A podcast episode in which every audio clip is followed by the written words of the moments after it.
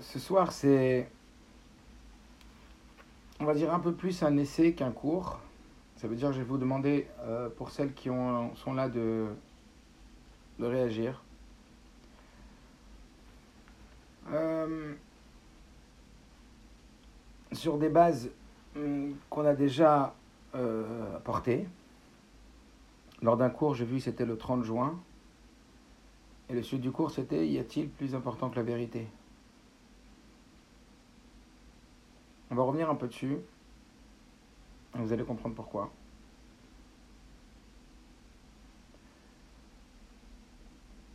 Et je vous demandais de, réagir tout de suite. Euh, en essayant de me définir un mot. Un mot qu'on a déjà abordé, qui est le shalom. Qu'est-ce que ça veut dire pour vous, shalom? Quoi le shalom? Définition du shalom. À part évidemment euh, la paix. C'est quoi la paix? Ça veut dire quoi le shalom? Ça veut dire quoi la paix? Tranquille. La paix, c'est être tranquille. La paix, c'est être complet. La shlemut. Alors vous dites la paix, c'est l'harmonie. La paisibilité. Ouf, j'ai la paix. Être serein. Très bien. On continue. Ça vous inspire quoi le mot paix? Mot shalom. La plénitude. Calme. Vous lisez comme moi, je crois. Hein ok.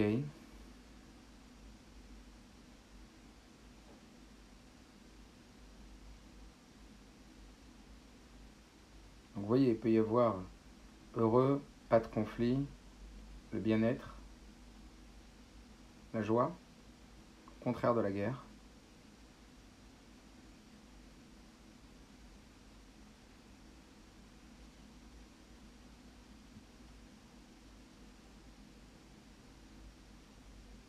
L'entente.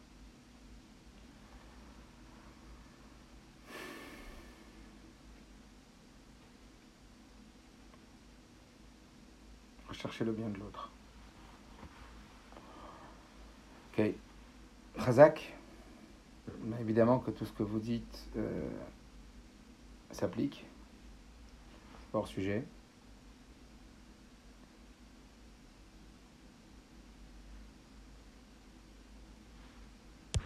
Alors on va réfléchir un peu à ce concept. Donc on a déjà parlé évidemment. On a parlé de la ma'ala, de la grandeur de la paix. On va y revenir un peu.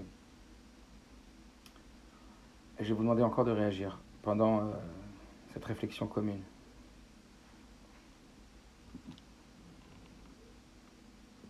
Et vous allez voir, et je vais essayer de vous amener à voir euh, avec un autre regard à Torah.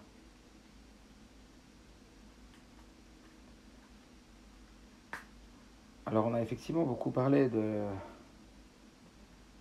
la puissance, de l'importance, de l'enjeu du shalom. Et bon, je ne sais pas si vous savez, dans la paracha, on nous parle, dans la paracha de cette semaine, on nous parle de la seule date que la Torah cite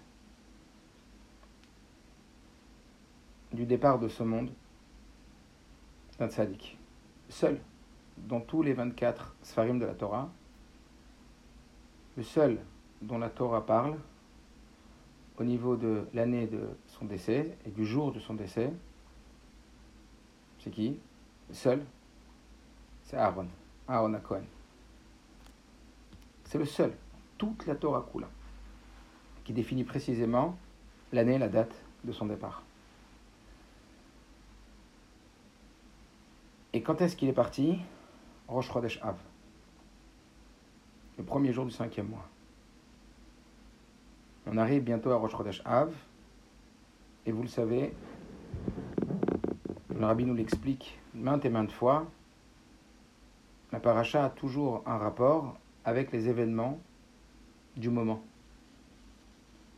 Et donc si, par providence divine, on lit la paracha de Mas'eh au moment justement de Rosh Chodesh, parce que ça tombe toujours près de Rosh Chodesh, avant ou après, mais toujours à proximité de Rosh Chodesh. C'est un peu comme Yortzeit, c'est un peu comme une Ashkaba, c'est un peu comme quand quelqu'un dit c'est l'année de son père, c'est l'année de sa mère, c'est l'année de son grand-père, de sa grand-mère, de son arrière-grand-père. En général, on ne fête pas plus que les grands-parents. On n'a pas entendu que, tiens, euh, je fais une Seuda pour, je fais un, un Yortzeit pour mon arrière-arrière-grand-père ou arrière-arrière. Ça s'arrête à un moment. Alors pourquoi est-ce que. D'abord, on nous parle de Yortzeit, on nous parle du jour du départ de ce monde. Qu'est-ce qui se dit en général le jour d'un Yortzeit Le jour du Nashkaba Appelez-le comme vous voulez. Bah, on parle euh, des ma'alotes de la personne, des qualités de cette personne. On loue ses vertus pour s'en inspirer, pour s'arrêter et s'inspirer de cette personne. Pourquoi, à votre avis, Dieu il a décidé de ne parler que au niveau de la date précise du départ de ce monde de Aaron? Et encore une fois, d'une façon où le départ de ce monde d'un tzaddik marque la plénitude, l'atteinte maximale de sa mission, puisqu'un tzaddik, quand il quitte ce monde, il a terminé, il a fini sa mission. Parce qu'il n'y a pas comme le travail de Aaron.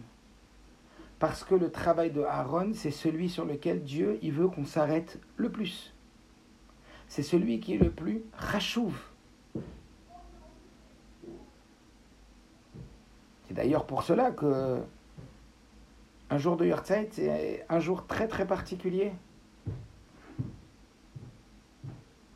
Il y avait comme ça une histoire d'un jour, euh, une personne qui n'avait pas d'enfant, il est parti voir Abel de Berdichov et il lui a demandé une bracha pour avoir des enfants et il a attendu là-bas à Berdichov une semaine, deux semaines, trois semaines, il était là-bas. C'est pas possible qu'il me fasse attendre autant. Et Pitom, un jour comme ça, il a fait rentrer dans son bureau, il lui a dit Aujourd'hui, il faut que tu me donnes telle somme d'argent. Et là, tu auras la bracha. Et lui, il a dit C'est pas possible. Comment voulez-vous que je trouve cette somme d'argent? Et j'ai pas. Et pourquoi il me demande cet argent? Et qu'est-ce que c'est que ça? Et comment c'est possible qu'il me donne de l'argent pour pouvoir avoir un enfant, etc. Il est parti. Il est parti pour sa femme. Il a réfléchi. Il est revenu quelques semaines après avec cette somme qu'il a dit à Rabbi tiens, je te la donne. Rabbi Yitzhak il a dit, je peux rien faire. Il a dit, comment? Tu m'avais dit qu'il fallait que je ramène cette somme? Il lui a dit, oui, mais il fallait que tu me la donnes le jour où je te l'ai dit. Il lui a dit pourquoi? Il lui a dit parce que c'était le jour de la Iloula du Rambam. Et que dans ta vie, toi, tu as une fois méprisé un érudit, un Talmid Racham. Et que quand on méprise un Talmid Racham, alors c'est très compliqué à réparer. Et ce jour-là, de par le jour de la Iloula du Rambam, alors ça aurait pu faire que oui, par le knas, par l'amende, etc., tu aurais pu être euh, béni. C'est pas que je veux pas, c'est que je peux pas. Ça veut dire que le jour d'une Iloula, le jour d'un Yortzeit, le jour d'une année, il se passe quelque chose de très particulier. D'ailleurs, pour ça qu'on va sur les de Sadikim le jour de leur Iloula, parce qu'il y a des portes particulières qui s'ouvrent ce jour-là. Le jour de Rosh Chodesh Av, c'est le seul jour que la Torah a trouvé bon, que Dieu a trouvé bon de nous stipuler, pour nous dire arrête-toi arrête-toi sur le comportement de Aaron à Cohen. Plus que ça, le Sfatemet, dit que c'est exprès, comme on l'a dit, que ça tombe Rosh Chodesh Av, que c'est un moment où il n'y a pas de distraction. C'est un moment où les gens ils sont en pleine méditation, pas de musique, pas de sortie, pas de, soirée, pas de fête. Pourquoi? Les Avdil, mais comme quelqu'un qui avelle, quelqu'un qui est endeuillé, pourquoi on lui demande de rester sept jours à la maison sans bouger? Qu'il médite, pour qu'il réfléchisse à ce qu'il fait de sa vie, à comment il dirige sa vie, qu'il y a un sauf, et que ce sauf-là, après, il amène sur autre chose. C'est un moment de c'est un moment de méditation, c'est un moment de réflexion, c'est un moment d'approfondissement, et approfondissement en particulier sur les sujets qui ont conduit à cette situation. Et bizarrement, qu'est-ce qu'on nous dit? Ou pas bizarrement, ben qu'est-ce qu'il nous dit?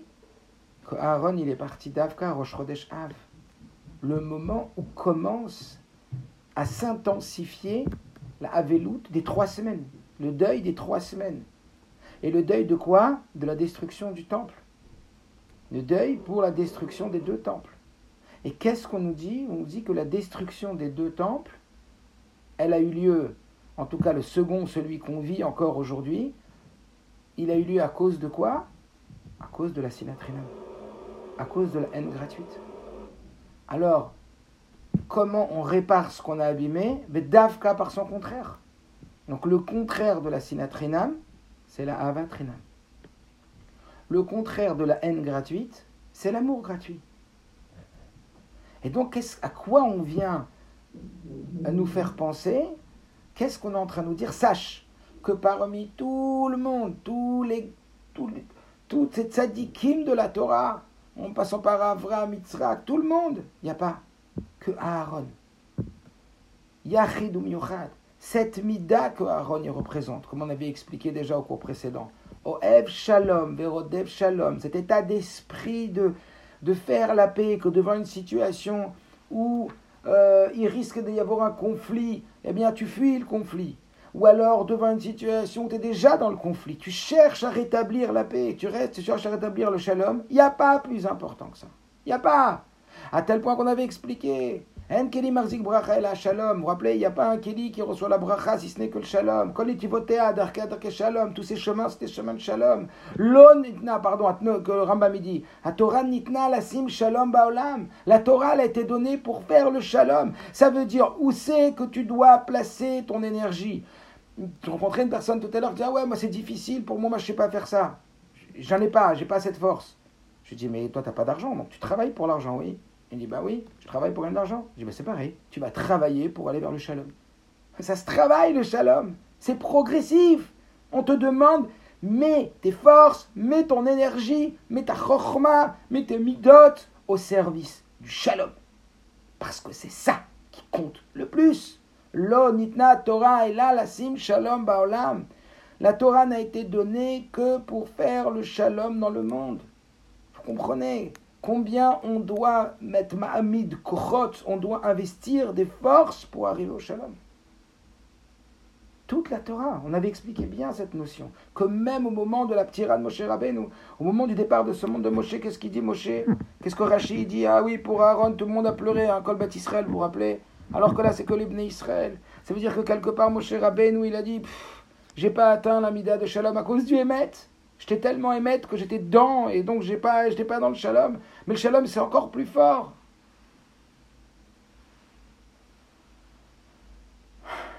C'est énorme le shalom.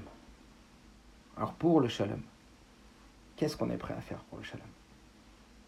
On t'a dit, toute la raison pour laquelle on est en galoute, c'est la sinatrinam. C'est la haine gratuite. Donc la solution, c'est l'amour gratuit. L'amour gratuit, c'est le shalom pour atteindre l'amour gratuit, il faut travailler, il faut être un, un chofer shalom, quelqu'un qui cherche à faire du shalom. Et c'est pas du tout simple.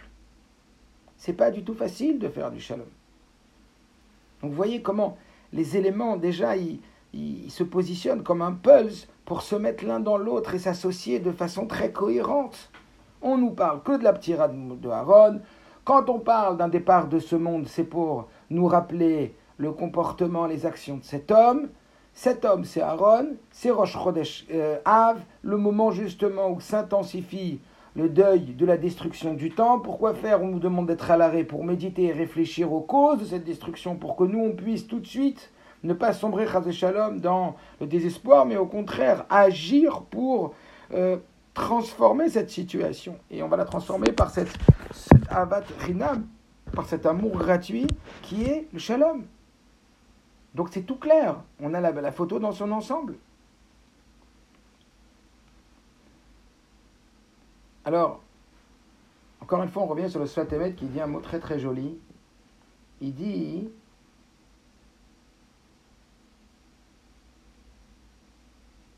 que cette Nekuda-là, elle est très forte par rapport à Aaron parce qu'on veut t'apprendre quelque chose. On veut t'apprendre que cette midala de, Ava, cette midala de Shalom, c'est une mida qui va, où Akadosh Borou, il te dit Ne t'inquiète pas, moi je vais te rétribuer pour ce que tu fais. Et on a vu que Aaron, il a été pleuré, et que c'est pas seulement qu'il a été pleuré pendant 30 jours, c'est que chaque année, on s'en rappelle dans la Torah. Que pour chaque acte de recette que l'on fait, il vient nous dire que pour chaque acte de recette que l'on fait, on est récompensé. Akadosh Baruch il est tellement regardant sur ce chesed. La bonté de l'homme est une valeur qui est tellement forte. Je cherchais tout à l'heure sur YouTube cette vidéo où, que vous avez certainement déjà tout vu, où le journaliste de CNN il passe devant le rabbi et il dit Vous avez certainement euh, à annoncer euh, euh, à l'humanité qu'est-ce qu'il y a lieu de faire pour pouvoir permettre au Messie de venir? Et le rabbi il a dit C'est déjà écrit dans de nombreux ouvrages et déjà dit de nombreuses fois que c'est par des actes de bonté et de générosité que nous ferons venir le Mashiach. Voilà le message que le Rabbi dresse à l'humanité. Goodness and kindness, ça veut dire vraiment cette, cette, cette mida-là de, de chesed. Il nous dit cette, le, chesed de Abraham, cette mida de s'occuper de l'autre, cette mida de shalom, c'est véritablement d'arriver à donner à l'autre. Et qu'en donnant à l'autre, alors c'est nous qui recevons. Comme par exemple, on le voit, quand la Torah elle parle de don, elle parle de prendre. Par exemple, dans la paracha Trouma, elle dit Vaikrou li Trouma et pas Veitenu li Trouma. Et ils prendront la Trouma, et pas ils donneront dans la Trouma, normalement on donne la Trouma. Et là c'est marqué ils prendront. Et dans beaucoup d'endroits dans la Torah, on voit que le fait de donner s'appelle prendre.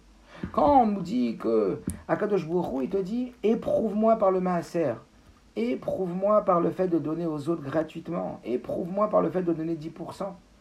Que lorsque c'est, on nous parle de cette mitzvah, on nous dit c'est une des seules mitzvahs auxquelles il accepte d'être éprouvé. Ou justement, il te dit si toi tu donnes les 10%, alors moi je te donnerai 90%. Comme cette histoire dans, la, dans dans la Gemara, dans Ta'anit, qu'on nous ramène qu'il y avait un homme qui avait hérité de son père, et le père il lui a dit attention mon fils, ça a toujours bien marché les champs, on a des champs énormes, toi, il faut absolument que toujours tu n'oublies pas de donner 10%. Et lui, il a dit d'accord, papa. Son papa, il, était, il est monté dans l'homme Mahomet, il a quitté ce monde, c'est le fils qui a repris les affaires du père. Et au terme de ces affaires-là, qu'est-ce qui s'est passé? Il s'est passé que le fils, il a vu que c'était beaucoup d'argent le Maaser. Donc il a décidé de plus donner Maaser. L'année qui a suivi, il n'a gagné sur ses champs que 10% de toute la récolte, tellement la terre et tellement le climat était catastrophique, il n'a pris que 10%, il a eu que des problèmes, un champ qui a pris feu, je sais pas quoi, enfin peu importe. En tout cas, il n'a récolté cette année-là que 10%. Et tous les voisins sont venus habillés en blanc, il dit, pour lui dire Ha ha ha, t'as vu, ton père, il t'avait dit. Quand tu sais pas donner 10%, Dieu, il donne pas les 90%. Parce qu'en vérité, les 90%, c'est grâce à Dieu. Donc si tu sais donner les 10% à Dieu, alors Dieu, t'offre les 90%. Et après, bon, il s'est un peu insurgé, comment, etc. Mais c'était en vérité les Tovato pour le réveiller. Parce qu'en vérité, la, plus grande façon de recevoir, la meilleure façon de recevoir, c'est de donner. Vous vous rappelez certainement de cette, histoire incroyable euh, que j'ai déjà raconté plusieurs fois, mais qui est incroyable, euh, de ces deux soldats qui étaient partis dans une mission et que l'un, il s'est fait sauter, il était il a été touché par un obus, je crois, et il était en train de, partir de ce monde. Et son ami l'a pris sur les épaules, il a dit Je partirai pas de là sans toi. Il lui a dit Mais si tu me prends sur tes épaules, tu vas mourir toi aussi Il lui a dit Me calcule pas, moi, quoi qu'il arrive, je partirai pas sans toi. Et il a pris sur ses épaules au risque de mourir. Et il l'a pris, il a réussi à passer entre les balles, il a réussi à le mettre sur, dans une jeep, et il a vite conduit la jeep et il est parti, il lui a sauvé Pachout la vie. Quand ils sont arrivés après chacun chez eux, et que grâce à Dieu il avait sauvé la vie, la maman de celui qui avait donc été sauvé a appelé ce jeune homme en lui demandant comment elle pourrait le récompenser et qu'est-ce qu'elle pourrait lui donner. Et lui, il a dit mais je veux rien, je veux rien du tout. Tout ce que je veux, c'est uniquement euh, que, que mon copain il ait eu la vie sauve et je veux rien, je veux aucun cadeau, je veux rien du tout. Après cette mère, elle a parlé à la mère de ce soldat, elle lui a dit je vous en supplie, je voudrais tellement rendre service à votre fille, je voudrais tellement, je suis tellement reconnaissant. Vous savez, c'est dur quand vous êtes très très reconnaissante et vous ne pouvez pas ce que vous pouvez faire pour celui vis-à-vis duquel vous êtes reconnaissant. Et la mère a dit, je sais pas, mon fils, il veut rien du tout. Elle lui a dit, alors, je vous en supplie au moins accepter un repas à toute la famille à la maison. Ça, serait vraiment nous rendre service. Euh, que vraiment, quand parfois on, permet à l'autre de nous rendre, euh, on dit rendre l'appareil, alors ça fait vraiment du bien à la personne qui a reçu ce, ce, parce qu'elle ne se sent pas comme endettée. Alors la maman, elle a compris, elle a accepté, elle a poussé son fils, son mari, etc. Ils ont tous été un soir euh, pour un repas donc chez cette famille. Et lorsqu'ils se sont. Donc elle a ouvert la porte, ils se sont vus, etc. Euh, une des deux mamans a reconnu l'autre et elle a été choquée. Elle n'arrive même pas à manger. Et lorsqu'elles ont débarrassé, ces deux mamans se sont retrouvées dans la salle, dans la cuisine. Et cette maman, donc, dit à, à, la personne qui, qui l'a reçue, elle lui dit, mais vous vous rappelez pas de moi? Alors l'autre, elle lui dit non. Elle lui dit, mais moi je me rappelle parfaitement de vous, vous êtes pharmacienne. Alors elle lui dit oui. Elle lui dit, je vais vous rappeler une scène. Il y a 20 ans de ça, je suis entré dans votre pharmacie et j'ai dit que j'avais plein de problèmes dans ma vie et que, et nous j'étais enceinte et que je voulais enlever ce bébé. Et vous, vous m'avez dit quoi? Je vous ai dit que c'était sûr que je voulais, après, à l'époque, ils vendaient encore des, des des moyens d'enlever, de. C'était au début. Et elle lui a dit, pendant une heure ou deux heures, m'avait convaincu de garder ce bébé, l'importance de la vie, l'importance de cet enfant. Et elle lui a dit, ben sachez que mon enfant, c'est cet enfant-là qui a sauvé la vie à votre enfant. Ça veut dire que 20 ans après le recette que cette formation avait fait, qu'elle avait donc passé une heure ou une heure et demie à convaincre cette dame de ne pas avorter, à Tachles concret. C'est vraiment un événement, une histoire qui s'est passée. Eh bien, le fait que euh, cette femme-là, elle avait passé une heure ou une heure et demie à convaincre cette dame de ne euh, pas avorter, eh bien, c'était ce soldat-là qui avait sauvé la vie de cet autre soldat. Donc, vous imaginez à quel point cette histoire, elle, est hyper représentative de, de l'importance et de la puissance que ce récède Kadosh il nous dit que ce chesed, il n'est pas seulement pour l'autre, il est aussi pour nous. Donc on voit de, cette dogma-là combien c'est important de s'occuper de l'autre. Combien c'est important de donner de la place à l'autre. Combien c'est rachouv. Et c'est pour ça que regarder les phénomènes essentiels, les points essentiels de toute l'histoire du peuple juif, de l'histoire de notre vie, c'est quoi? C'est le shalom. C'est la place de l'autre. C'est faire attention à l'autre. C'est donner de la place à l'autre. Combien? Jusqu'à ce que le seul qu'on mentionne dans la Torah, qu'on doit faire le Yortzeit, c'est Aaron à Cohen. Oev Shalom et Rodev Shalom. Comme Moshe Rabbeinu, la fin de sa vie, il a dit J'ai servi le Hémet, mais il n'y a plus que le Hémet, c'est le Shalom. Maintenant, en voyant d'une façon encore un peu différente et très très forte, et après on va rentrer dans la grande Nekuda.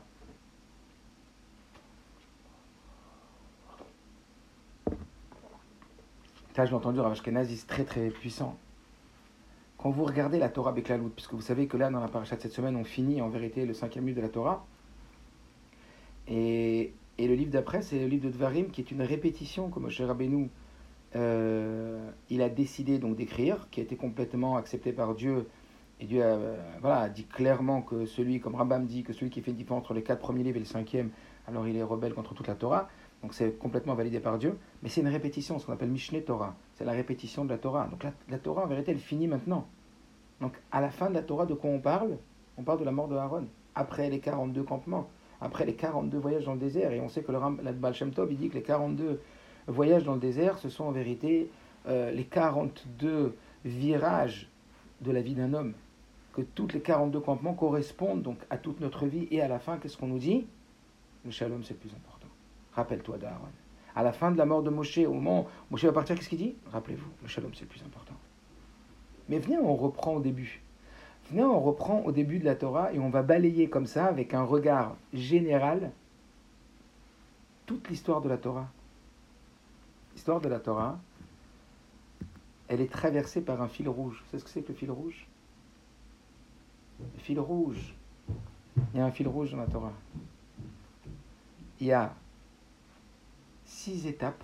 Écoutez bien, écoutez bien, regardez comment c'est puissant.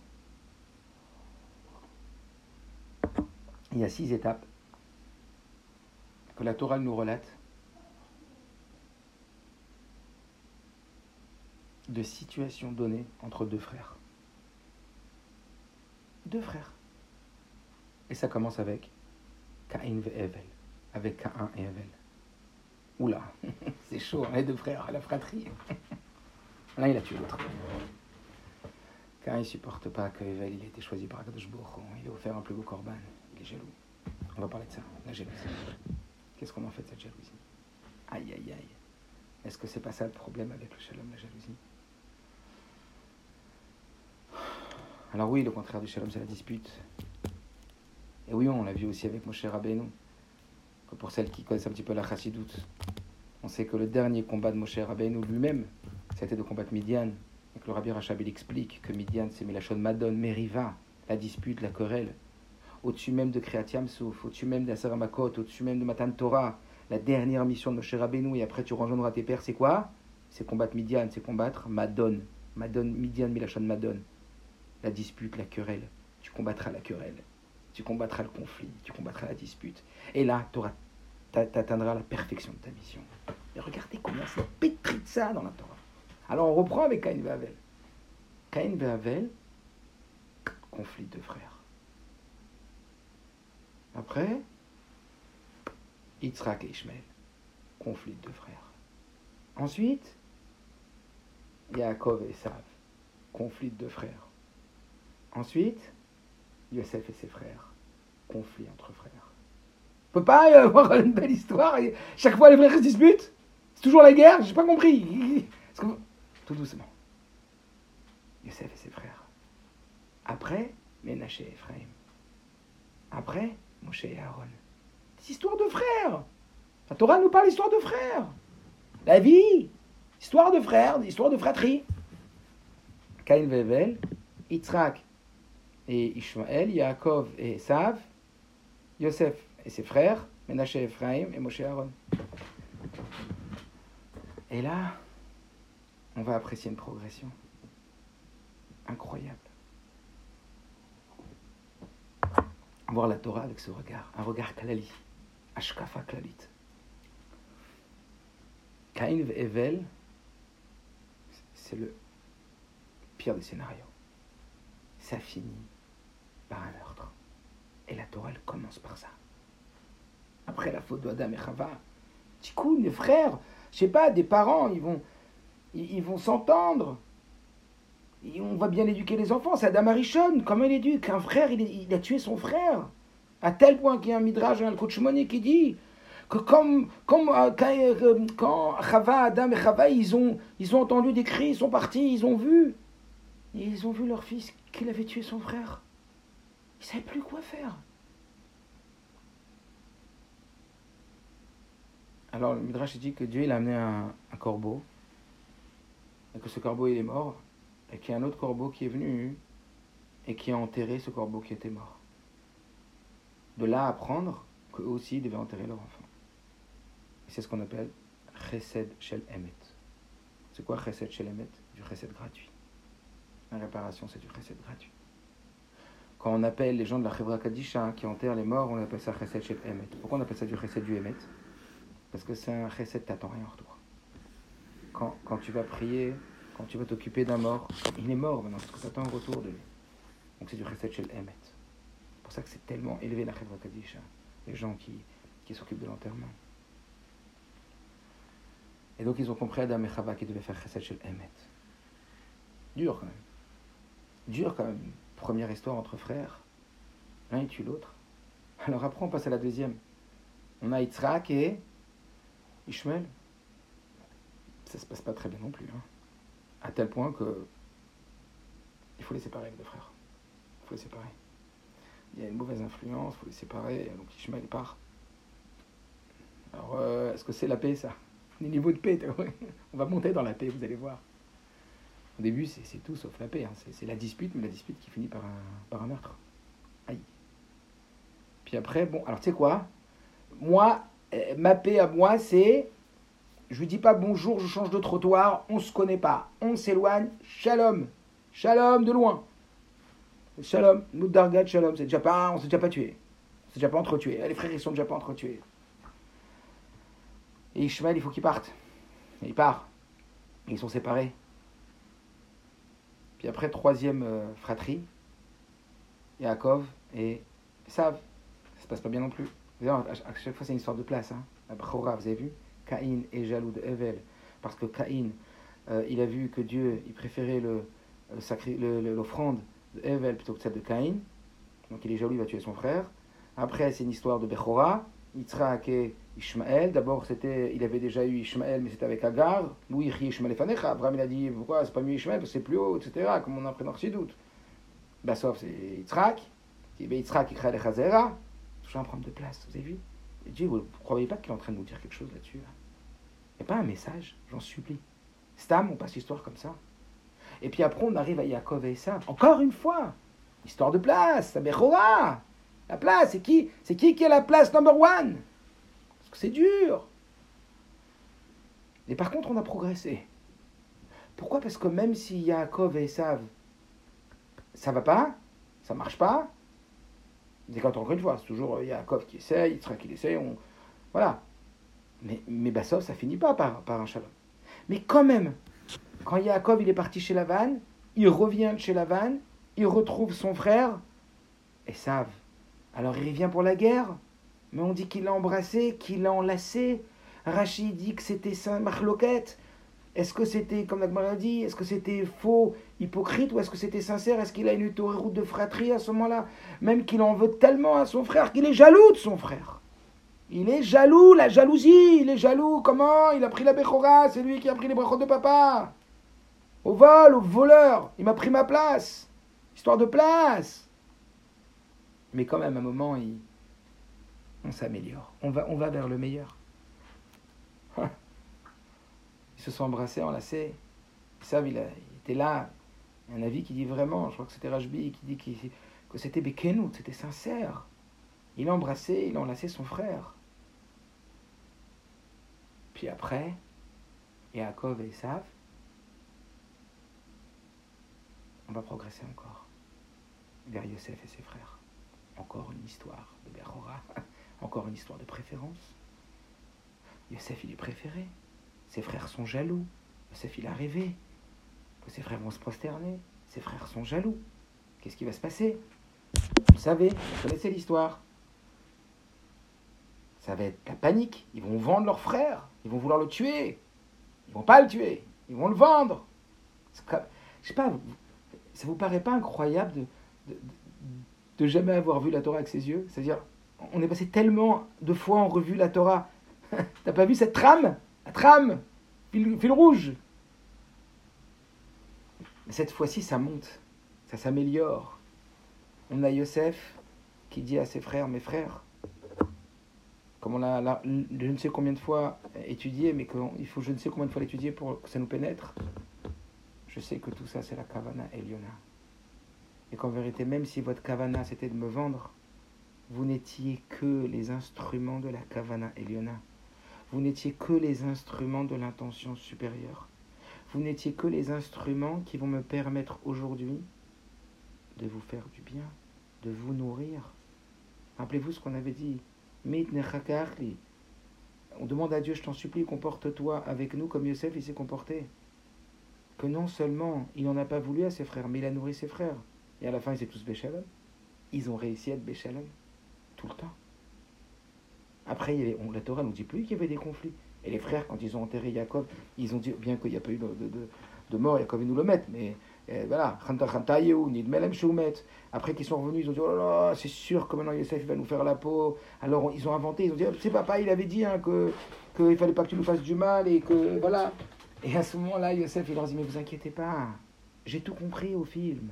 J'ai compris qu'il y a un bon Dieu, j'ai compris qu'il y a un Dieu. Et ce Dieu, c'est lui qui décide de chaque chose qui se passe dans notre vie et il veut le bien de chaque juif.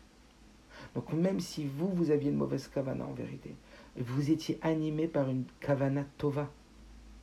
Et donc non seulement je ne vais pas vous faire du mal, mais je vais vous le rendre en bien. Je vais vous faire du chesed, et du vrai chesed. Je vais vous nourrir. Et je vais vous donner la meilleure terre d'Égypte. Eretz Goshen. Commence à avancer. Prémenaché Ephraim. Cinquième couple de frères. Cinquième fratrie. Ils vont être bénis par Yaakov, ils vont recevoir Pishnaim. En même temps, c'est Kalet Yadav. Yaakov, il a croisé les mains, il a béni. Encore une fois, une histoire de place. Encore une fois, une histoire de place. Encore une fois, Yaakov va bénir le petit, plus que le grand. Plus que, le grand. Lui aussi, il sera béni, Ménaché. Qui est Mais Ephraim, ce sera lui qui soit le plus grand. Est-ce qu'on a entendu après qu'il y a une guerre entre Menachem et Ephraim? Est-ce qu'on a entendu qu'il y a eu un victoire? Est-ce que ça a fini par un assassinat? Est-ce que ça a fini par qu'ils se sont séparés, qu'ils se sont battus? On a, vu comme Cain et on a vu comme Ishmael et Yitzhak, on a vu comme Esav et Yaakov, on a vu qu'il y a eu la vente et la volonté d'assassiner. Non, rien du tout. Pourtant, euh, mettez-vous à la place de Ménaché. C'est le grand frère. C'était le même Métourgeman de Yosef. C'est le traducteur de Yosef. Qu'est-ce qu'il a compris, Ménaché? Qu'est-ce qu'on doit comprendre? Qu'est-ce qu'on doit comprendre pour arriver au shalom? Qu'est-ce qu'on doit comprendre pour, pour arriver à chercher le bien-être de l'autre? Recette. Se soucier de l'autre, non souci de soi. Essayez. C'est normal que c'est difficile. Ça commence par Cain Ve'avel. Ça commence par Yitzhak Ve'ishmael. Ça continue par Yaakov et. Les hâtes, les hâtes. Le Rebbe dit mais hâte, mais hâte, nous. Le but, c'est peu à peu de divorcer avec les mauvaises midotes. Travaille, comme je dit à cet homme-là. Il me dit, c'est dur, j'arrive pas. Je dis, ok, tu vas travailler tu me dis, mais je, je, ou j'ai pas. Je sais pourquoi tu me dis pareil avec le business. le business, tu me dis, tu n'as pas d'argent, tu vas travailler pour avoir de l'argent, mais tu vas travailler pour celui d'attacher à l'homme. Puis après, vient le summum, Moshe et Aaron. La Torah nous parle encore de deux frères. Cette fois-ci, c'est waouh C'est Moshe et Aaron. comment ça se passe entre Moshe et Aaron? Ils se sont battus C'est aussi une histoire de place Non? Quand même. Rappelez-vous l'histoire de Korah Il est fâché, Korah. Et Aaron, il n'est pas fâché. Quand Dieu dit à Moshe, euh, attends, Moshe c'est petit frère, hein Moshe c'est petit frère. Et Dieu, il dit, voilà, c'est toi qui vas libérer Israël. C'est toi qui vas être le vecteur d'Asaramakot. C'est par toi que ma force, elle va passer. Mais qu'est-ce qu'il dit, Moshe? Pas moi Envoie celui que tu dois envoyer. C'est qui que tu dois envoyer? C'est Aaron. C'est lui. C'est mon grand frère. Envoie Aaron, n'envoie pas moi. Après, oui, il y a des explications, hein, puis pire c'est doute, que c'est ma chiach, etc. Ben, pshat, c'est Aaron qui dit. C'est pas à moi de prendre cette place, c'est Aaron. Et malgré tout, Dieu dit non, c'est toi. Comment réagit Aaron? Ça s'arrête pas là. Non seulement Aaron. Il dit bon allez, on fait le soda, on fait la fête, mon frère, il a été élu, mon petit frère. Waouh Et ta place? Et ta place? T'es pas, pas en colère qu'on t'a pris ta place? Mais je fais la fête. Mais pas seulement je fais la fête. Qu'est-ce que je suis heureux pour mon frère. Waouh. Waouh.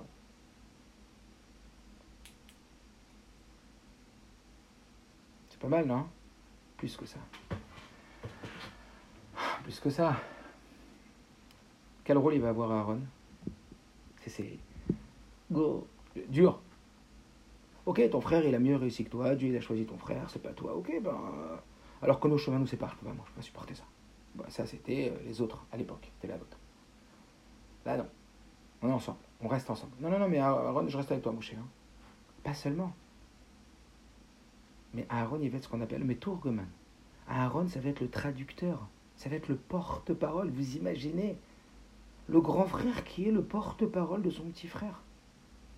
Quand il allait parler, c'était tellement élevé que Pharaon ne comprenait pas c'était le Nosekelav, c'était l'écuyer, c'était le porte-parole, c'était le Meturgeman. Ça veut dire c'est le niveau le plus bas que le grand frère, mais sans arrêt. Il était là au service de son petit frère. Qu'est-ce qu'il a dit? Qu'est-ce qu'il a grogné? Il a dit non seulement quoi, tu me donnes cette place, mais en plus tu veux que moi, je sois ton, ton, ton second, ton bras droit, ton second. Hmm. On atteint Voilà, le, voilà une trame nouvelle de la vision de la Torah, de ce que Dieu attend. Ah, voilà pourquoi le Beth a été détruit à cause de la sinatrinam. C'est que ça doit être, ça doit être vachement important aux yeux de Dieu, cette sinatrinam. Ça doit être vachement important aux yeux de Dieu, cette avatrinam. Ça doit être vachement important pour Dieu, le shalom. Toute la Torah, elle relate cette progression.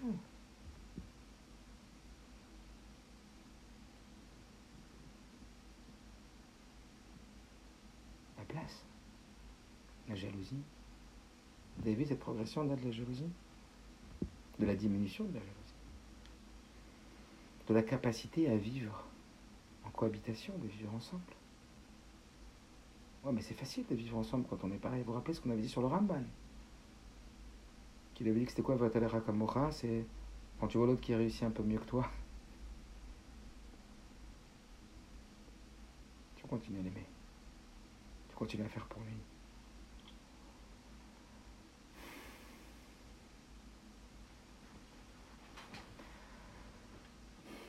Et ça, on voit que Bépimiout, en profondeur, c'est toute notre avoda. Je sais pas, avec tous les éléments que je vous ai donnés maintenant, la seule tira qu'on parle, c'est la tira de, de, Aaron à Cohen. Ça veut dire le seul sur lequel, si, déjà tu dois t'arrêter sur une iloula, arrête-toi sur la de Aaron à Cohen. S'il y a un humain sur lequel il faut que tu médites, c'est sur Aaron à Cohen. Un seul. Aaron à Cohen. Et quand Roche Rodesh Av, et je te dis que c'était le premier jour du cinquième mois, de la deuxième année, Aaron à Cohen. Pas de la deuxième année. Ah, juste avant le parachat 4.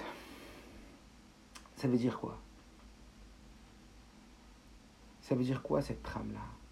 Ça veut dire quoi pour toi, Hachem? C'est si important, toi, notre Père, parce que tu es notre Père, comme le Zakan, il dit dans Tania. Combien c'est précieux pour Dieu de voir ses enfants unis. Barrenu avinu kulanu kerad.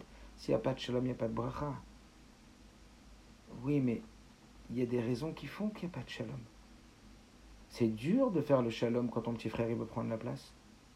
C'est dur de faire le shalom quand tu sens pas de légitimité ou tu sens pas que le Emet il va avec le shalom. Et voyez cette progression de la Torah? Comment on fait?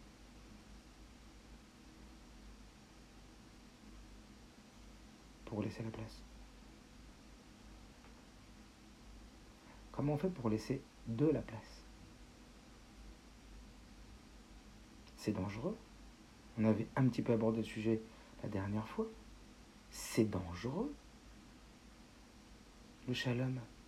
Parce qu'au nom du shalom, je peux m'écraser. Au nom du shalom, je peux devenir une serpillière. Au nom du shalom, je dois tout accepter. Au nom du shalom, je dois m'écraser.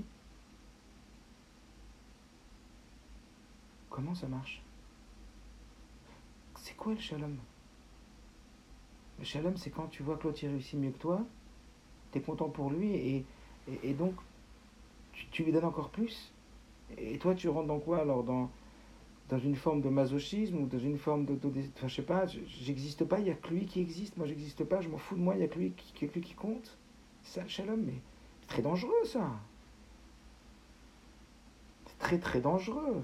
Parce qu'il y a des frustrations très grandes, il y a des jalousies très grandes, et au contraire, cette jalousie qui, comment on va faire? C'est quoi le shalom maintenant? Maintenant qu'on a dit tout ça, je vais tout de suite,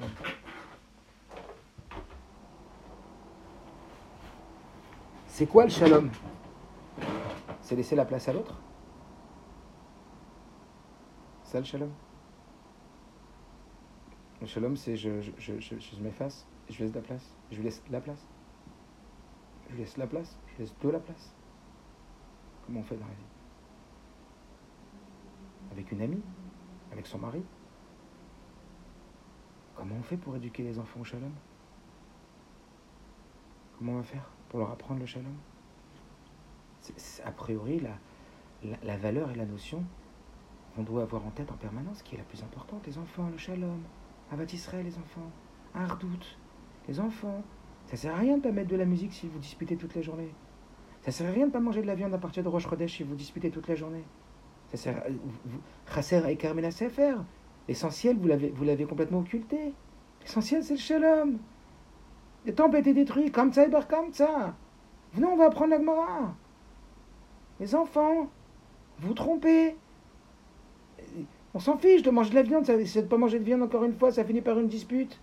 Et si le jour du Tisha B'Av, il y a une bagarre entre les enfants, mais c'est Tisha B'Av, le temple a été détruit, c'est notre inam. Qu'est-ce qu'on apprend à nos enfants? Qu'est-ce qu'on apprend à nous-mêmes? Mais comment on gère notre enfant intérieur? Lui aussi, il veut exister. Moi aussi, j'ai le droit d'avoir une place. Comment je fais? Alors quoi C'est de ne pas avoir de place? Au nom du shalom, j'ai pas de place. C'est une vie de souffrance. Et pour certains qui prennent trop de place, c'est super. Il y a des gens qui n'arrivent même pas à prendre leur place. Aujourd'hui, surtout dans notre génération, il peut y avoir l'inverse qui se passe. Vous vous rappelez, comme on avait dit, l'humilité, mais la mauvaise humilité, je ne sers à rien, je fais rien.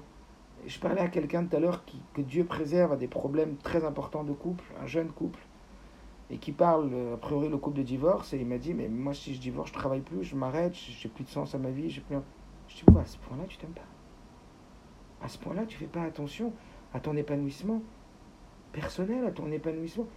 C'est tout pour elle. Si, si, si tu réussis pas, si, elle ne veut pas de tellement tu es prisonnier de son attention, de son amour, tellement tu ne sais pas donner de valeur à toi-même, tellement, tellement tu n'as pas de valeur en toi-même au point que ta construction personnelle n'a aucune valeur et il n'y a que pour l'autre. Mais c'est pas dangereux tout ça. C'est ça le shalom Alors dites-moi qu'est-ce que vous comprenez? Je sais pas, on a dit depuis le début quoi.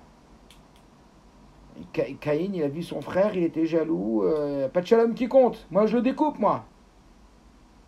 Il traque, il y avait Ishmaël, euh, il n'y a pas, il y a pas. On, Ishmaël, il faut qu'il parte. Il y a pas. Et ça, a eu un, un moment de shalom. Ça veut pas dire que c'est la faute des deux frères. Et il y a eu un, une once de shalom à un moment. Après. Euh, Yosef et, ses frères, à chaque fois ça commence euh, difficilement. Hein. Et ses frères aussi c'est difficile. Hein. place, mais ça finit que ça va.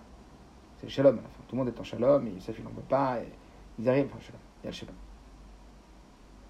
Et puis après Menaché et Ephraim, on n'entend même plus parler qu'il y a eu un problème de shalom. Bien que le même problème de place. Puis Aaron, là, ça commence euh, au top, quoi. C'est du top, c'est top et Aaron, c'est le, feu d'artifice de Shalom. C'est Oev Shalom, Rodef Shalom, Avet Almidav Shel Aaron, Aaron, Aaron à Cohen, tout le monde pleure Aaron à Cohen. Est-ce que vous saviez que c'est écrit dans un midrash? Ça m'a choqué quand j'ai entendu ça. Comment de la Lévaïa de Aaron, 80 000 enfants ont suivi Aaron en pleurant. Et il est écrit que c'était les 80 000 enfants qui étaient nés des familles qui avaient eu des problèmes de Shalom Bait et qui avaient failli divorcer, que Aaron avait arrangé. Et que ces 80 000 enfants, ils ont dit c'est grâce à toi qu'on est là aujourd'hui. Parce que sans toi, papa et maman, ils auraient plus été ensemble. Et il n'y aurait plus de bébé. 80 000 enfants. Combien? Combien?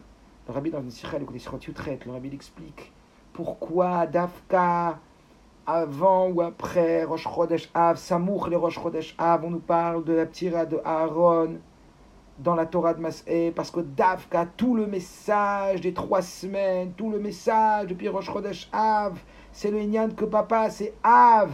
Et qu'est-ce qu'il veut le Av? Il veut la hardoute des enfants, il veut l'unité dans la fratrie, il veut la hardoute dans la fratrie.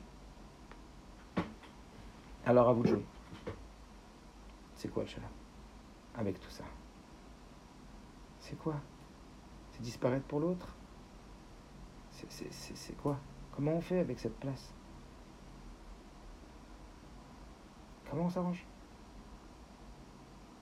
Je sais pas, ça, a l'air quand même d'être un sujet quand même sur lequel euh, ça vaut le coup de s'arrêter. C'est quand même, ça paraît avec tout ça, ça apparaît avec tous ces éléments, euh, pas seulement importants, pas seulement dans un cercle essentiel, mais le point. Le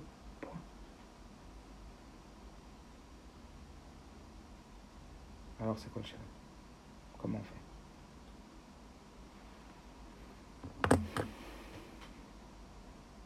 Allez, je vous écoute sur euh, Converseur.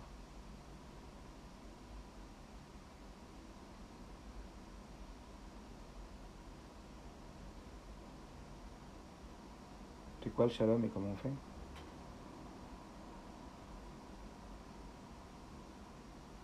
La difficulté du shalom, c'est la place. Kavod. Pour rappeler, Mechabed, ça veut dire balayer. Balayer, c'est faire de la place.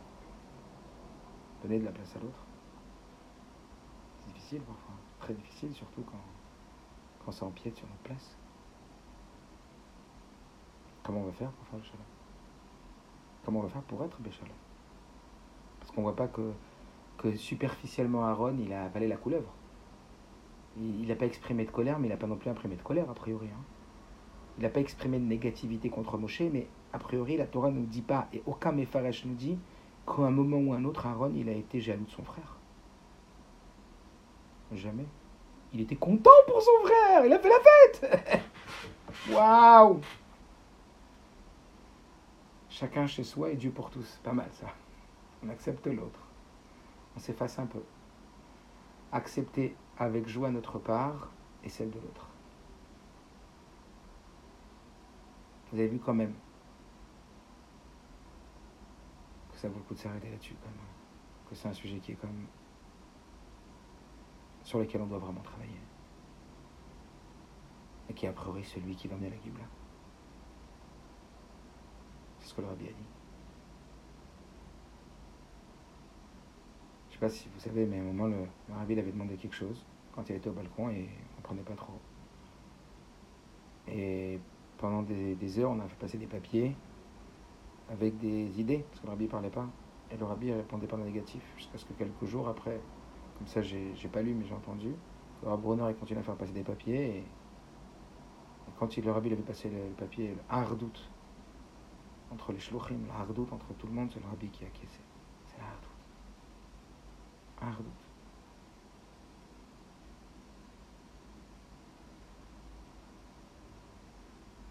le premier point,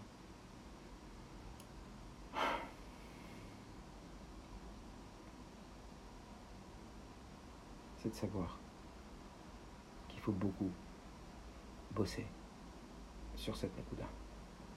Il faut beaucoup travailler sur soi. Sur ce point-là. Ça se travaille dans la marche à ça se travaille dans le dibourg, ça se travaille dans le massé, dans la pensée, par les actions. Travailler pour le shalom.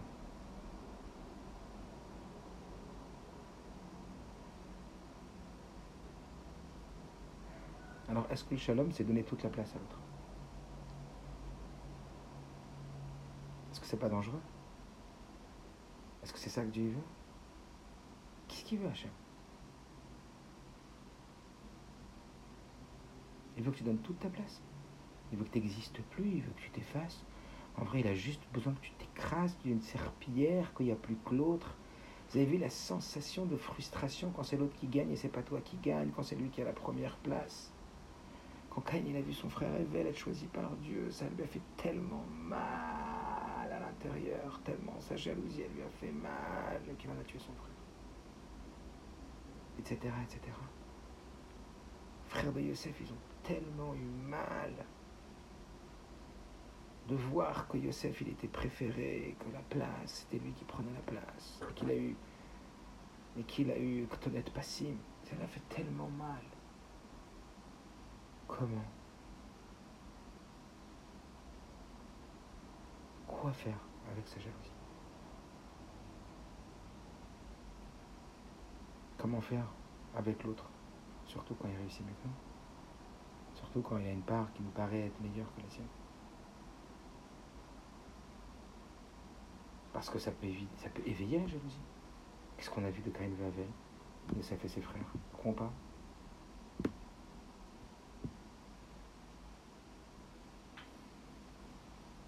Alors, euh, on va dire comme ça. La première chose, c'est véritablement de savoir qu'il va falloir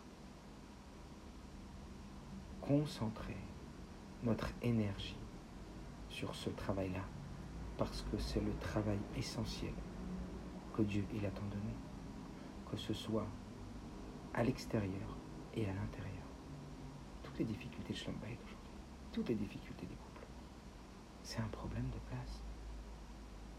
C'est un problème de Shalom Baït. D'ailleurs, Shabbat, je dis, tiens, tiens, Shabbat Shalom. Tu te rendez compte, le Shalom? Shalom Baït, Shabbat Shalom, Shalom Ben Ishto, Shalom Imzulato. Combien le shalom à l'extérieur, le shalom à l'intérieur? Comment? C'est quoi le shalom? Sachant que chacun a sa place auprès de Dieu, alors j'aime ma soeur et mon frère, bien sûr. Exactement, c'est une écouda qui est très forte. C'est une écouda qui est très forte. Est-ce que le shalom, c'est donner la place à l'autre? Ou est-ce que le shalom, c'est donner de la place à l'autre? Est-ce que le shalom, c'est donner la place à l'autre et nous ne plus avoir de place? Ou est-ce que le shalom, c'est donner de la place à l'autre? Est-ce que le shalom, c'est donner toute la place à l'autre Ou le shalom, c'est réussir à cohabiter? Mais pas seulement cohabiter physiquement dans la même maison, cohabiter physiquement dans le même monde, cohabiter physiquement dans le même bureau de travail, cohabiter dans le même séminaire, cohabiter dans une même famille, cohabiter à l'intérieur de la maison avec son mari, cohabiter avec ses enfants, cohabiter, apprendre à nos enfants à cohabiter ensemble. Comment on apprendrait à cohabiter à nos enfants? Comment on apprendrait à cohabiter les uns avec les autres? Ça serait ça que tu l'attendrais nous, c'est ça le shalom Ce serait ça déjà une darga du shalom? Apprendre à cohabiter ensemble? Ma femme, elle a des besoins, et moi j'ai des besoins, on n'a pas les mêmes besoins. Ou en tout cas pas les mêmes intensités de besoins, et pas forcément au même moment. Elle a besoin de rentrer en connexion avec moi, et là j'ai besoin de me concentrer sur euh, un shiur. J'ai besoin de parler avec elle, mais elle n'est pas dispo du tout. Ou alors j'ai un niveau de besoin et elle en a un autre. Ou alors elle, elle, a, elle, voudrait vraiment que les enfants aient 8h30 au lit, mais moi, c'est important parce que ma mère et mon père, ils viennent rarement à la maison, et, et là, ils sont là, donc c'est plus important que les enfants restent, restent réveillés plutôt qu'ils aient 8h30 au lit. Etc., etc., etc. Comment cohabiter avec des valeurs différentes? Comment cohabiter avec des priorités, avec des besoins différents et des intensités de besoins différents? Et peut-être qu'il y aurait une kavana dans le confinement qu'on a vécu et dans tout ce confinement. Vous allez être obligé de cohabiter. Parce qu'on sait très bien que la plus grande difficulté, c'est dans la maison. Parce que c'est la piémiote, c'est notre vrai nous. C'est, le plus privé de nous, c'est le plus intime de nous, donc c'est le plus pnimi de nous. Puis à cohabiter aussi à l'intérieur de nous, avec nous-mêmes, la paix intérieure, le, shalom intérieur. C'est pas mal hein, comme réflexion, le respect en premier. Pourquoi donner 10% comme tout à l'heure? Quand on voit des gens qui donnent pas et qui gagnent Baruch Hashem bien leur vie aussi Ça, c'est une autre question. Parce qu'Akadosh Borou, comme c'est écrit dans plein d'endroits dans la Gemara, il y a plein de réponses à ça. Une des réponses, c'est qu'on ne sait pas pourquoi les Rechaim réussissent plus que les Tzadikim. Et qu'en vérité, je ne vais pas rentrer dans toutes les explications qu'il y a, mais il y a beaucoup d'explications. En tout état de cause, les Hémet, ils ne changent pas. Parce que parfois, on voit le contraire du Hémet, que le Hémet, il change. Le Hémet, il reste le Hémet. Parfois, Dieu, il veut payer ceux qui font un petit peu pour être quitte en haut. Parfois, Akadosh Borou, euh, vous ne savez pas que eux, ce qu'ils gagnent en vérité en donnant 10%, ils auraient pu gagner 100 fois plus. Est-ce que vous comprenez? Parfois, il y a un srout à vote, il y a un mérite des pères, mais en tout cas, c'est pas par le srout qui donne pas 10% qui gagne comme ça.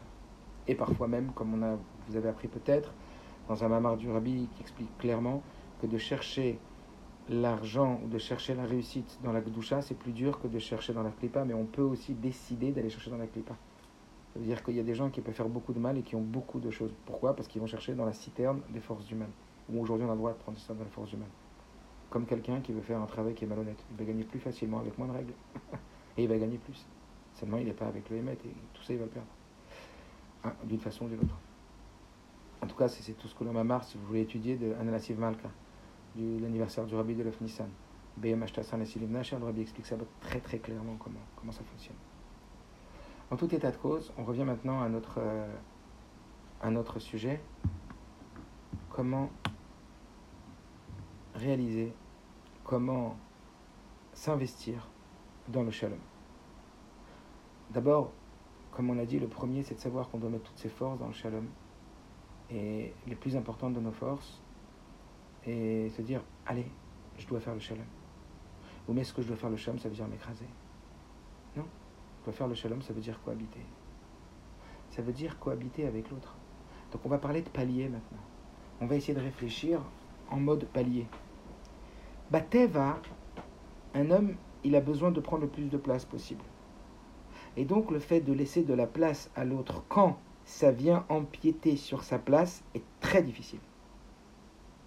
Très difficile de laisser de la place à l'autre quand moi j'ai ma place, j'ai mon chétar, comme des animaux. Le lion, il a son chétar, cette lionne, elle a son chétar, elle a son territoire, l'autre, il a son chétar, tout va bien. C'est la paix, ça.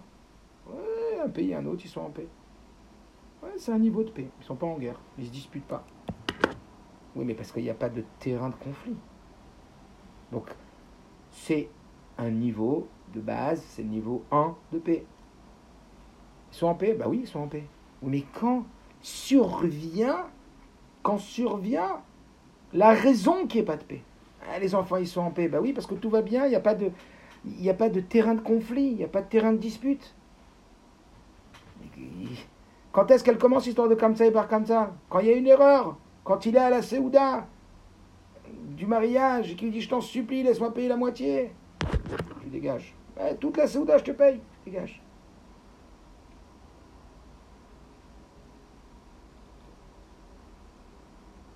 De l'autre côté, c'est-à-dire quoi? Il faut laisser toute la place à l'autre? La cohabitation? Donc on a dit le premier niveau, c'est la paix quand tout va bien. C'est super, il y a la paix, oui. On va dire que c'est une paix, mais on ne sait pas combien elle est profonde, cette paix. On ne sait pas combien on y est attaché à cette paix. On n'est pas en train de transformer. On n'est pas en train de travailler. Elle est là, mais c'est des gens, ils sont en paix. C'est magnifique déjà. Vous préférez quoi? Passer un Shabbat c'est une famille en guerre ou une famille en paix? Préférez-vous que vos parents soient en paix ou en guerre? Préférez que être en paix ou en guerre avec votre mari? Comment ça marche? Avec vos enfants?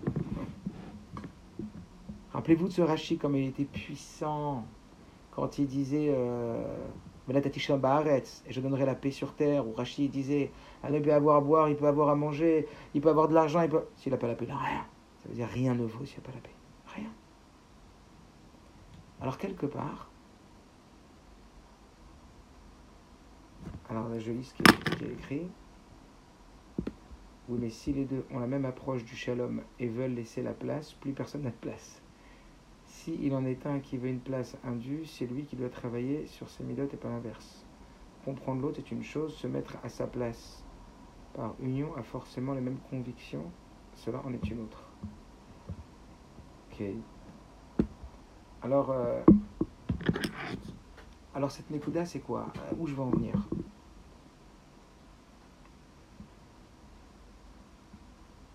C'est qu'après, quand arrive la raison d'un différent, la raison d'être en dispute. Il y a de quoi être en dispute. Oui, on peut se mettre en dispute. Et là, qu'est-ce que la Torah te demande? Je t'en supplie pas de dispute. Mais comment je vais faire? Il m'a pris mon truc. Et comprenez? C'est injuste. Il n'y a plus de tzedek. Il n'y a plus de émet. Je ne vais pas me laisser faire. Comment je vais faire? C'est lui qui veut toujours avoir le premier mot, c'est lui qui veut le dernier mot, c'est lui qui veut le mot du milieu. Il faut écouter son besoin à lui, il y a toujours ses besoins et ses besoins et moi. Alors lui, euh, oui, Adam Karwat Selasmo, un homme est toujours plus attaché à ses propres besoins qu'aux besoins de l'autre.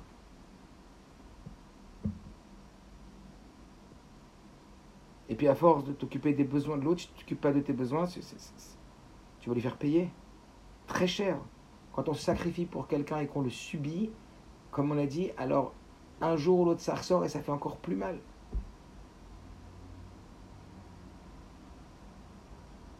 Donc comment réussir cette cohabitation Qu'a priori la Torah elle donne tellement d'importance que c'est tout central et que c'est et que ça que Dieu l'attend de nous.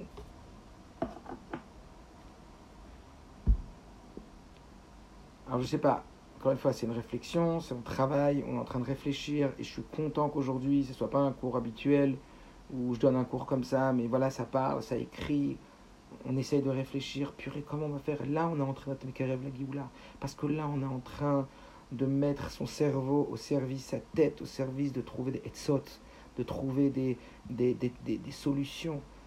Des solutions.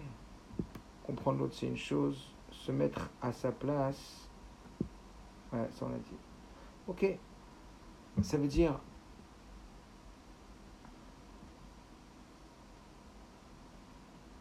La cohabitation, elle n'est pas facile. Le shalom, c'est la cohabitation. Et le shalom, c'est la cohabitation même quand c'est difficile. Mais comment je vais faire quand c'est difficile? Comment je vais faire pour me retrouver quand c'est difficile? Comment je vais faire pour laisser de la place sans le jalouser? Sans lui en vouloir? Alors bien sûr, que comme Bateva, un homme, il a une tendance, après on va voir qu'il y a une autre tendance des fois, mais il y a une tendance à prendre toute la place, alors on va t'apprendre à dire, hé, attention, la place que tu donnes à toi, essaye de dire, l'autre, il a la même légitimité. Ça veut dire, ce qui est, ce qui est important pour toi, tes besoins, ils sont importants, bien sûr. Et tu as une tendance à prendre toute la place, que tes besoins, ils sont prioritaires. Et bien sache que les besoins de l'autre sont autant prioritaires que le tien. Et puisque tu as une tendance à faire que tes besoins ils sont prioritaires et que tu as une tendance à voir plus tes besoins que ceux des autres, vois d'abord celui de l'autre avant le tien. Regarde son besoin avant le tien. Essaye de te retirer de la photo. Peu à peu. Tiens, et si je pensais vraiment à lui? Et si je me disais qu'est-ce que lui il a besoin maintenant? Ouais, mais est-ce que tu as besoin? Est-ce que tu as besoin? Ok. Je vais prendre en compte le besoin. Je n'ai pas dit que je ne prends pas en compte. Mais il faut que je lui laisse de la place parce que bah, Teva, un homme, Teva chez la dame Lirvoche, la nature de l'homme c'est de vouloir prendre toute la place. Alors demande-toi, hé, comment tu pourrais lui faire de la place à lui aussi? Arrête-toi deux secondes. Arrête ton ego deux secondes. Dis-lui, bien sûr, un problème d'identité, un problème de place, un problème identitaire. Bien sûr, tu as besoin de place. Et si Dieu t'a mis sur terre, c'est bien sûr pour que tu aies une place. que toi aussi, tu es autant légitime que lui. Tu es autant nécessaire pour Dieu que lui.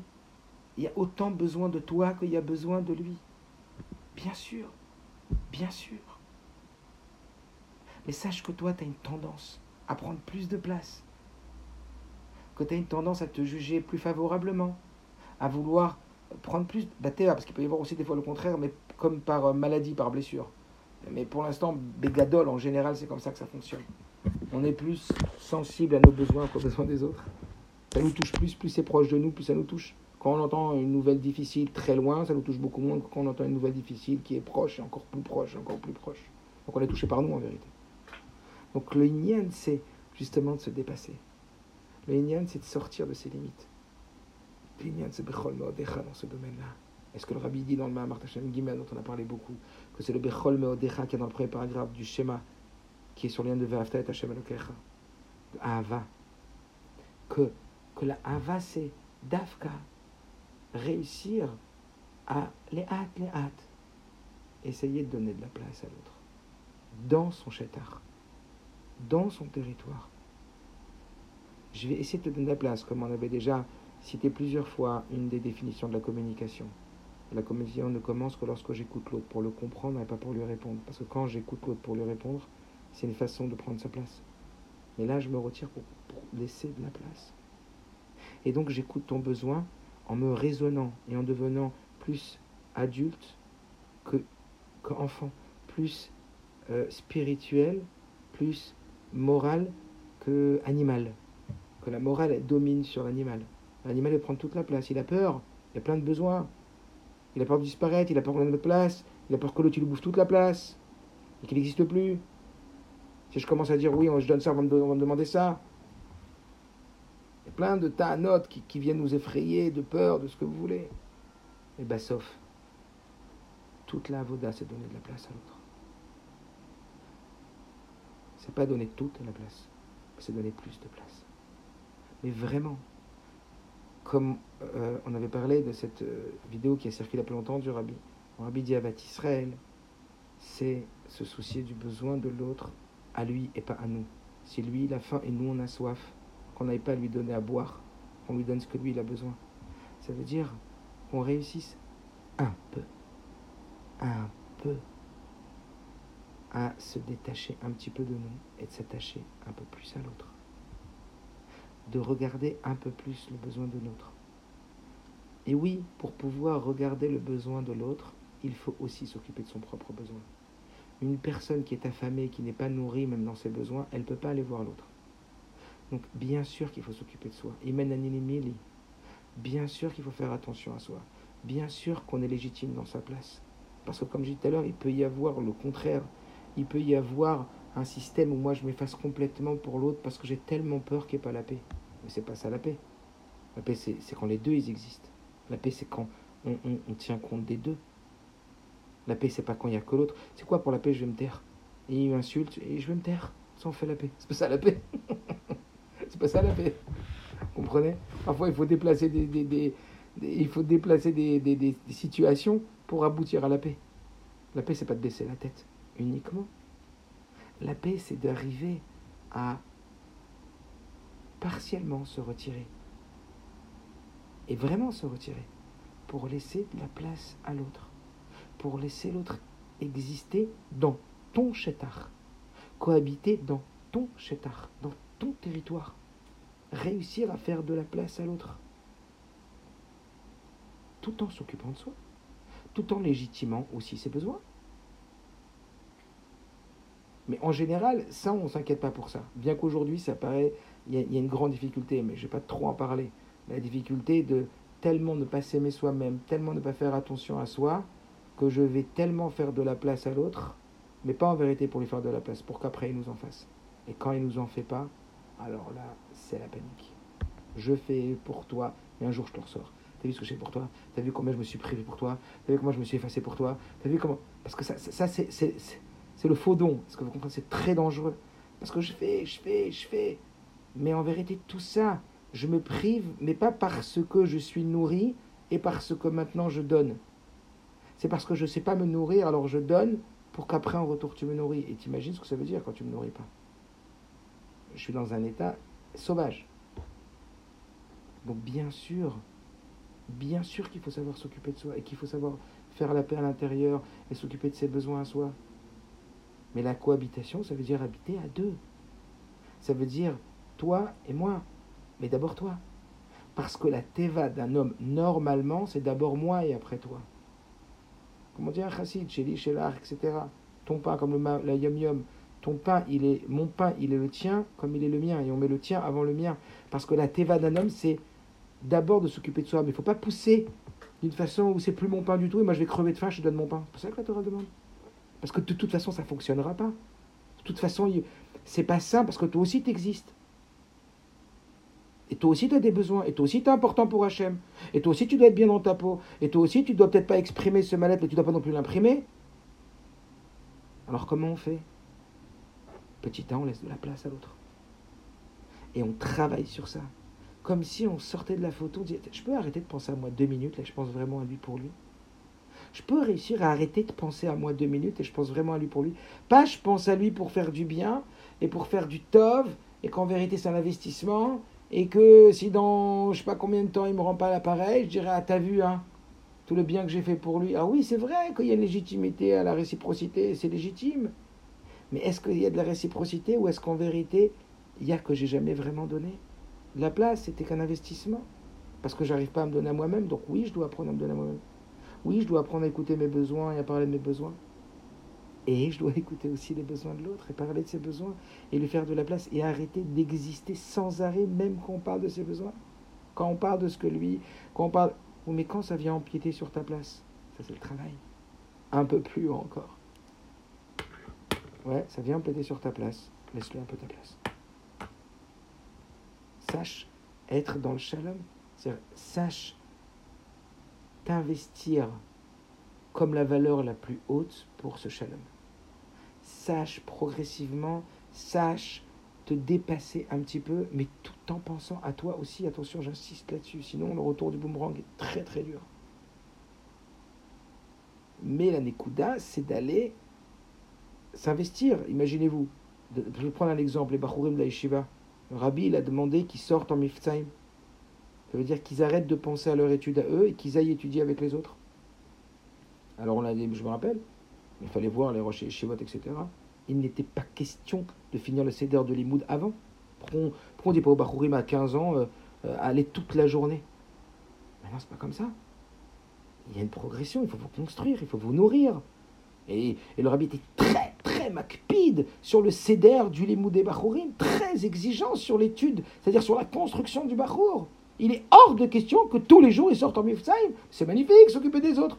Eh oh Oui, oui, le Chidouj Lubavitch s'occuper des autres. Oui, la Israël s'occuper des autres. Oui, c'est se dépasser, sortir de soi.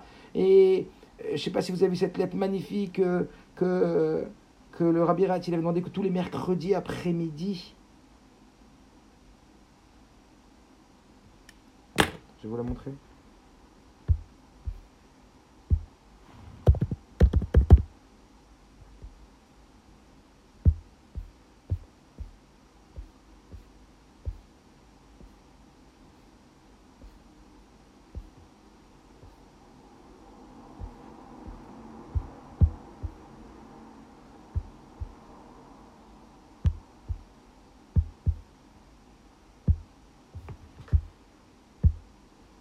1941, le 6e Rabbi Dubavitch, Rabbi Yosef Yitzhak Schneerson, instituait un programme qui fournissait aux enfants juifs scolarisés des écoles publiques une heure d'études de judaïsme. Donc ça veut dire, en 1941, le Rabbi Rayetz a demandé à ce que dans toutes les écoles laïques, il y ait une autorisation qu'on prenne les enfants qui sont dans les écoles laïques et qui les amène un petit peu dans les synagogues pour étudier. Chaque mercredi après-midi, les étudiants de la yeshiva de Lubavitch interrompaient leurs études talmudiques pour plusieurs heures. Donc l'ambirat, il avait dit le mercredi après-midi. Pas le mardi, pas le lundi, pas toute la journée, pas mercredi matin, pas jeudi soir, mercredi après-midi. Ils se rendaient dans les écoles publiques de la ville, amener les enfants dans la synagogue la plus proche, leur enseigner les traditions les plus importantes du judaïsme, puis les ramener dans leur école respective. Un de ces jeunes gens écrivait au rabbi, donc un bachour, qui faisait partie de cette euh, gvoutza, écrivait au rabbi précédent, lui demandant de le dispenser de participer à ce programme parce qu'il avait l'impression de perdre son temps. C'était un barour sérieux. je suis en train de perdre mon temps. Tout d'abord, expliquait-il, il ne pensait pas accomplir grand-chose. Il disait, tu vois pas que ça va changer ces, jeunes hommes. Chaque semaine, il faisait réciter les prières aux enfants, mais ne trouvait pas que ceci était durablement impacté. Certes, tu t'investis, tu donnes un cours, un cours, tu sens pas que ça change, tu sens pas que ça bouge, tu sens pas que c'est impacté. Donc il disait, c'est vraiment Chaval Lazman, quoi, c'est Bitouzman, c'est vraiment la perte de temps. Et là, qu'est-ce qui s'est passé? De plus, continuait-il, il plaçait 3 ou 4 heures de sa journée, à cause de ça, dans les trajets vers l'école qu'on lui avait assigné pour prendre les enfants. Donc 3 ou 4 heures de trajet, vous imaginez Leur enseigner, puis les ramener enfin retourner à la yeshiva. Donc entre ces 3 ou 4 heures de trajet de transport, ces enfants qu'il amenait à la synagogue, que leur apprenait du Aleph Bet ou du Shema Israël, Stam, ça va changer tellement. Il ne voyait même pas que les enfants y bougeaient. Il estimait que son temps serait mieux utilisé à, à Le rabbi lui répondit Je veux que vous sachiez que le mercredi après-midi, écoutez bien les mots du rabbi Rayat, je veux que vous sachiez que le mercredi après-midi, toutes les âmes du Gan Eden, on est en train de parler du rabbi précédent, que son tampon au rabbi précédent, c'est Emet le rabbi précédent, il n'est pas en train de passer de la pommade. Il n'est pas en train de faire ce qu'on appelle de la gonflette en musculation. Ça veut dire qu'il est en train de, d'exagérer la situation. Il dit tel que c'est en haut. Je veux que vous sachiez que le mercredi après-midi, toutes les âmes du Gan Eden, y compris Moshe Rabbeinu lui-même, vous envient pour cette chance unique que vous avez chaque semaine de pouvoir enseigner le schéma Israël et une bénédiction à un enfant juif. Leurs âmes n'ont plus la possibilité de s'occuper d'enfants juifs et de les rapprocher de leur Père au ciel. Savez-vous ce qu'elles seraient prêtes à donner pour jouir du privilège que vous avez? Vous imaginez ça? Vous imaginez de quoi on parle? Et pourtant, c'est tellement puissant. Et pourtant, qu'est-ce que le Rabbi Rayat dit? Le Rabbi Rayat, il a dit, c'est le mercredi après-midi. Mais si c'est tellement puissant, fais-le toute la journée, fais-le toute la semaine, fais-le tout le temps. Non. Oui, bien sûr qu'il faut sortir de ces agbalotes. Oui, il faut sortir de ces limites. Oui, il faut réussir à donner de la place à l'autre, pour l'autre, sortir de soi, mais sans s'oublier de s'occuper de soi. J'ai vu un mot très joli du Rabbi Rayat a quelques jours. Ça, c'est écrit Lorsque tu verras quelqu'un de nu, tu le couvriras et de ta chair, tu ne te cacheras pas. Plusieurs sens, mais le sens qu'il donne Rabbi c'est qu'il dit, les chassim, ils ont l'habitude de dire, Mi mais de ta chair, tu ne te cacheras pas. Il dit, Dieu, il a donné un cœur tendre pour s'occuper des autres juifs. Mais attention à ne pas s'oublier soi-même. C'est un mot du Rabbi Rayatz. N'oublie pas de t'occuper de toi aussi. Parce que si tu t'occupes pas de toi, quelqu'un devra le faire pour toi. Et là, tu vas venir dans une dépendance. Et ce que tu vas faire, tu vas pas le faire pour l'autre, tu vas le faire pour toi indirectement.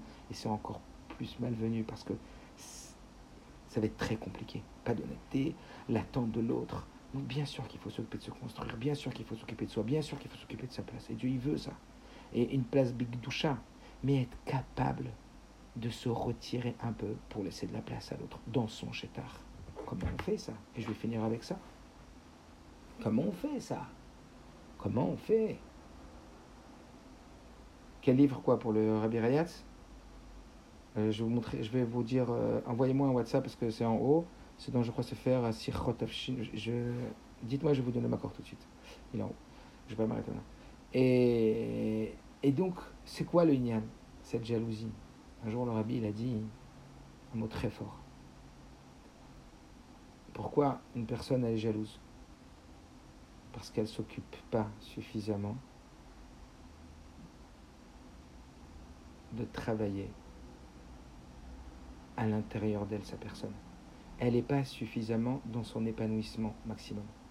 La jalousie, elle vient du fait qu'on est affairé à regarder l'autre au lieu de se regarder soi-même dans son épanouissement maximum.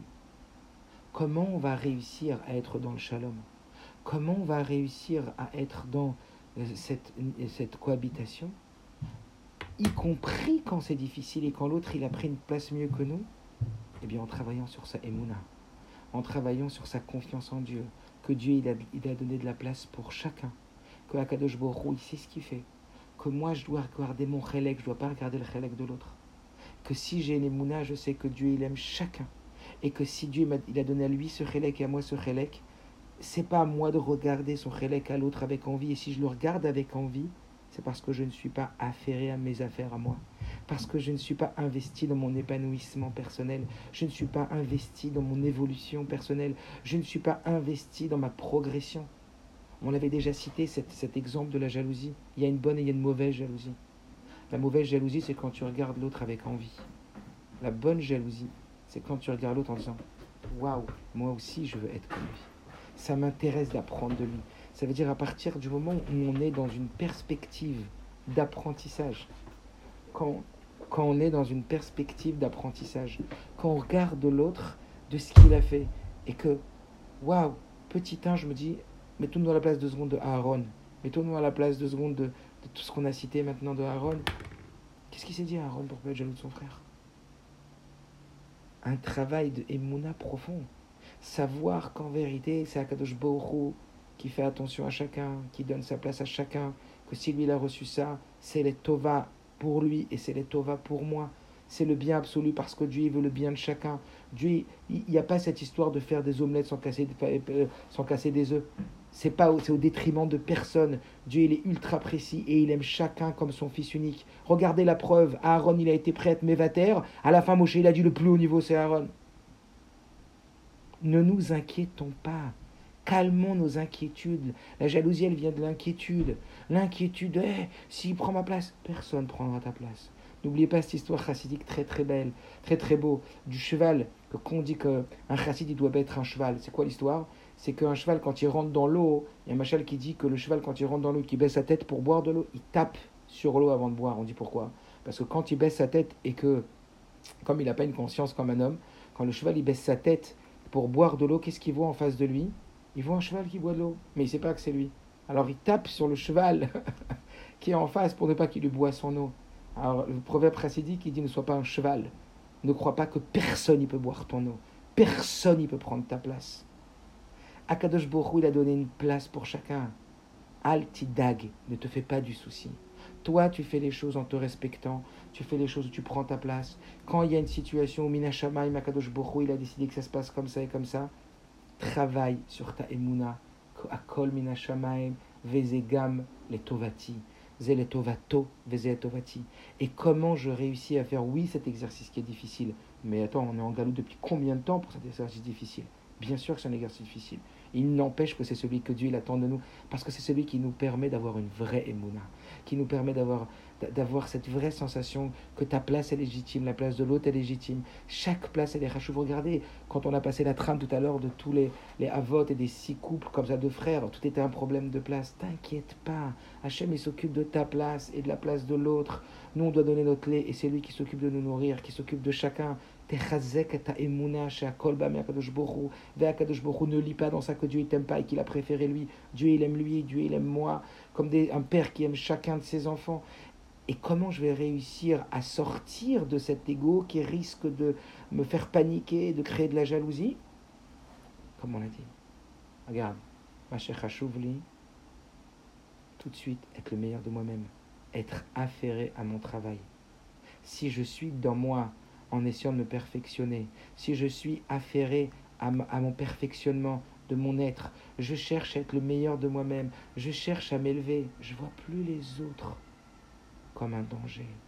Je vois les autres comme des gens qui vont m'inspirer. J'ai plus peur qu'on prenne ma place. J'ai plus peur de disparaître. J'ai plus peur. Je ne suis plus au niveau animal que tout le combat des animaux. C'est la reproduction et c'est la place. Je suis passé du règne animal au règne humain, au règne juif. Je suis en train de faire monter. Je suis en train de dévoiler. Et par le vrai travail.